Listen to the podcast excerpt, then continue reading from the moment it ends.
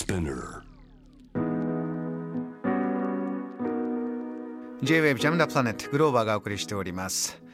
今日のニュースエキスパートはウォール・ストリート・ジャーナル日本版編集長西山ジョージさんです。ジョージさんよろしくお願いします、はい、よろしくお願いします。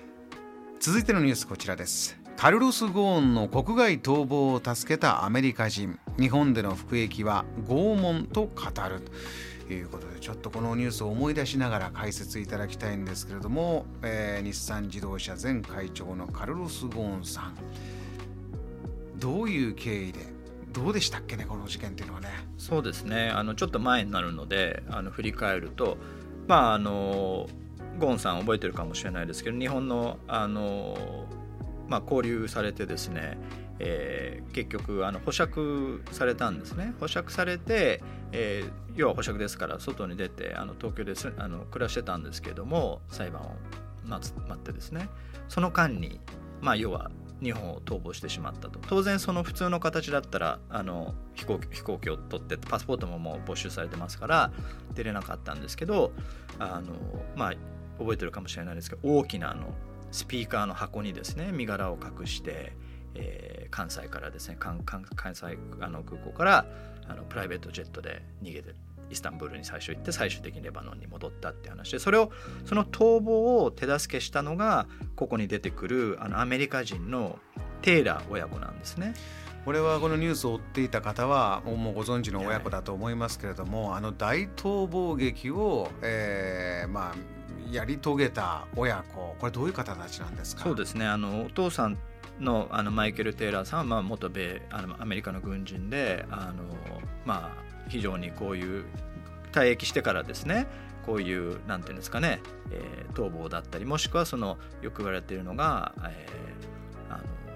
あれですねあの誘拐されたあの人を助けるとかですねそういうこともやってたっていうことでまあそういういわばこうちょっとあ危ないというか危険なミッションをですねやるっていうことでまああのゴーン被告からはまあ声がかかったというか助けてくれっていうことだったんだと思うんですけどもね。その、えーマイケル・テイラーピーター・テイラー、えー親子が日本で、えーまあ、刑務所に入ってたんですね。そうですねうん、ゴーンさんはさっき言ったように逃げてしまってレバノンにいるので日本の司法の手が及ばないんですけれどもあのアメリカにいたこの親子に関してはアメリカが日本に引き渡したっていうことであの日本であの刑に服しましたそれであの今年の10月に、えー終わってアメリカに帰ってですねそれがあのそそれを機に、まあ、ウォール・ストリート・ジャーナルとして、えーこちらの記事はその息子さんのピーターさんとのインタビューなんですけども、うんまあ、彼が日本での刑務所生活を振り返ってですね、まあ、痛烈にあの日本の刑務所を批判してですね、まあ、あのこの記事にも出てますけども、まあ、拷問だったというふうに言ってると。でなおかつその結局ああいうことを、まあ、自身が日本でのその刑務所の生活を、えー経験したのでゴンさんがですねあのその刑に服すかもしれないっていうことを考えて、えーまあ、それを嫌がって逃げたっていうこともですね、まあ、当然だというふうに理解をしてるわけですね。あのこれはあのあちらでこう記事を読んでる方が、まあ、どういう目線で見るかというのもねあの興味深いんですがここ日本で、えー見た場合にはまた日本から見る視点というのは少し変わって見えますよね。そうですね、うんあのまあ、この記事非常にウォール・ストリート・ジャーナルでも読まれてるんですけども、まあ、いろんな意見が当然ありますよね。で、まあ、まずそのこのピーターさんあのピーター・テイラー氏のあの話というかですね、はい彼が言うところでまあ非常にこう厳しい状況がこういろいろ出てくるわけですね。刑務所の中のそうですねその彼は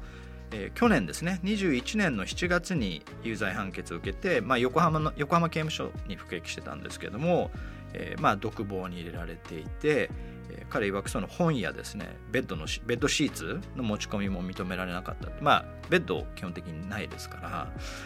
であの本も取り上げられちゃったので彼としてみればその本は欲しいということで、まあ、ハンガーストライキをするぞって言ったところ、まあ、本は返してくれたということなんですよね。あとまあいろんな話が出てきてですね例えばそのあの屋外で過ごす時間が非常に少なかったと。でその結果その本人曰く15時間にしか満たな15時間にも満たなかったのでいわゆるあの日光浴びないとビタミン D のあのが減っちゃうんでその欠乏症になってしまったとなおかつ体重もまあ18キロぐらい減ったとでつま先に感染症があったんだけども刑務所の医療スタッフが見てくれなくて、えー、今でも足を引きずっているというようなことをあの言ってるんですね。するとジョージさんこの記事、えー、読む方が受け取る、まあ、メッセージとしてはこのテイラーさんのメッセージとしてこの記事にのフォーカスする部分というのは日本のこの刑務所の、えー、あり方ここが問題ではないかというポイントなんですか？そうですね。であの記事にも出してるんですけどそのあのまさに最近あのこの件とは別にですね名古屋の名古屋刑務所ではその複数の刑務官がですねあの受刑者を平手打ちしたりそのアルコールスプレーを顔にかけたっていうことがあの問題になって、まあ、調査するっていうことになってるんですけど。うん。まあ、あの同じ司法あの法務省っていう意味ではその入管の収容施設ですね。あの非常に痛ましいあの事件があの皆さんご存知だと思うんですけど、ね、あのウ島さんがあの亡くなられたっていうこともあってですね非常にこういう施設での日本でのあの、まあ、そこに入ってる人たちに対する、えー、対応っていうのがまあ注目されてるわけですね。これは、えー、ジョージさんこの後です。ね、まあ、ウォール・ストリート・ジャーナルでかなり読まれてる記事ということですけれども、はい、あの例えばねえー、死刑制度についてどうだこうだというのももちろん日本は、うん、えー、その世界各国のさまざまな、えー、ルールありますけれども批判されることもあります。えー、こういうこう刑務所の内の状況というのも同じようにじゃあ、えー、日本の在り方いいのかと国際的に批判が来るこういった状況になっていくんでしょうか？そうですね。あの本当にこの問題って何かこれが正しいこれが間違ってるっていう問題じゃないと思うんですね。でこの記事で私印象的だったのがあの法務省の矯正局のあの総務課長のえー、コメントがあるんですけれども、まあ、その今回名古屋のようなことが起きてですねあのそれに対してはやっぱり人権意識を要請するなどの対策が不十分だった公算が大きいと。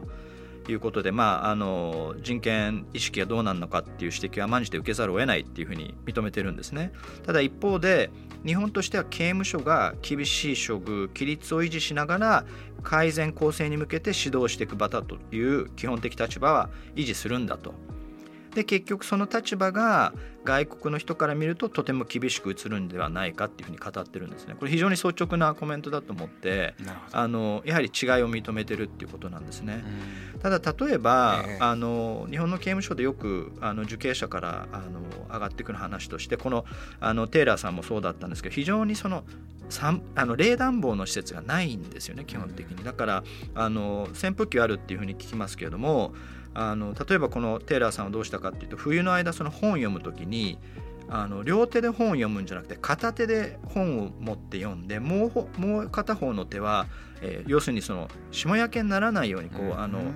その上に座ってたっていう。いうことをしてたっていうことがあったり夏になったら逆にその30日以上そのシャワー浴びれ浴び浴びれなかったとで冷房もない中で。これ例えばアメリカ政府も冷暖房をなんとかするべきだっていう指摘をずっと日本にしてるんですけど